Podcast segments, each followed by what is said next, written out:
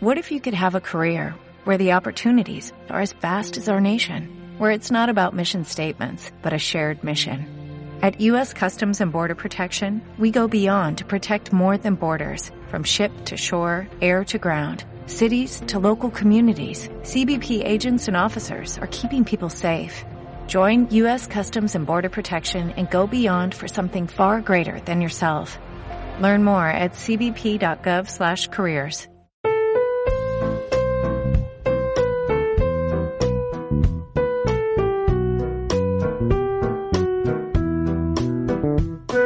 Pido sinceridad. Seamos sinceros. Se dice eso de con la mano en el pecho. No sé, algunos pensarán la mano en la Biblia o la mano en la Constitución o cualquiera sabe. Pero sí que le pido a cada oyente en este momento la máxima sinceridad. ¿Alguna vez se pusieron en el WhatsApp a mirar si la persona con la que querían hablar estaba en línea?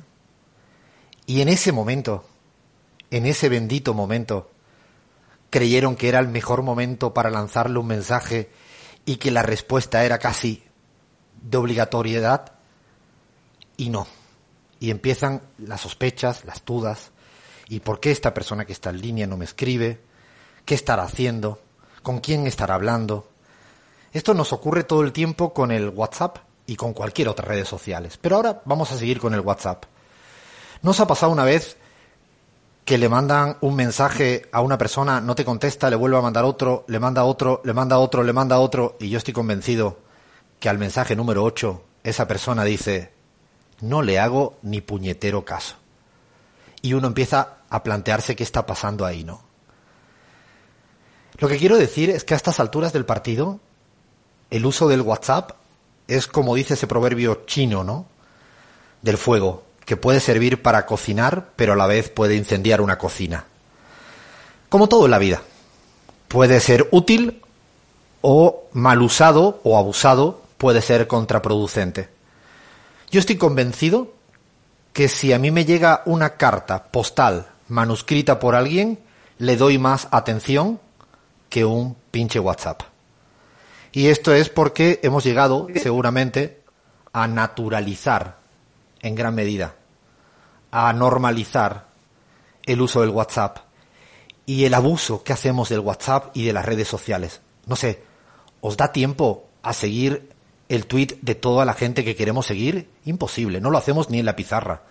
Solo conseguir el de Rafael Correa, que no me escuche, que hace más o menos 50 por segundos. No, no tanto, pero sí bastantes. O cualquier otro.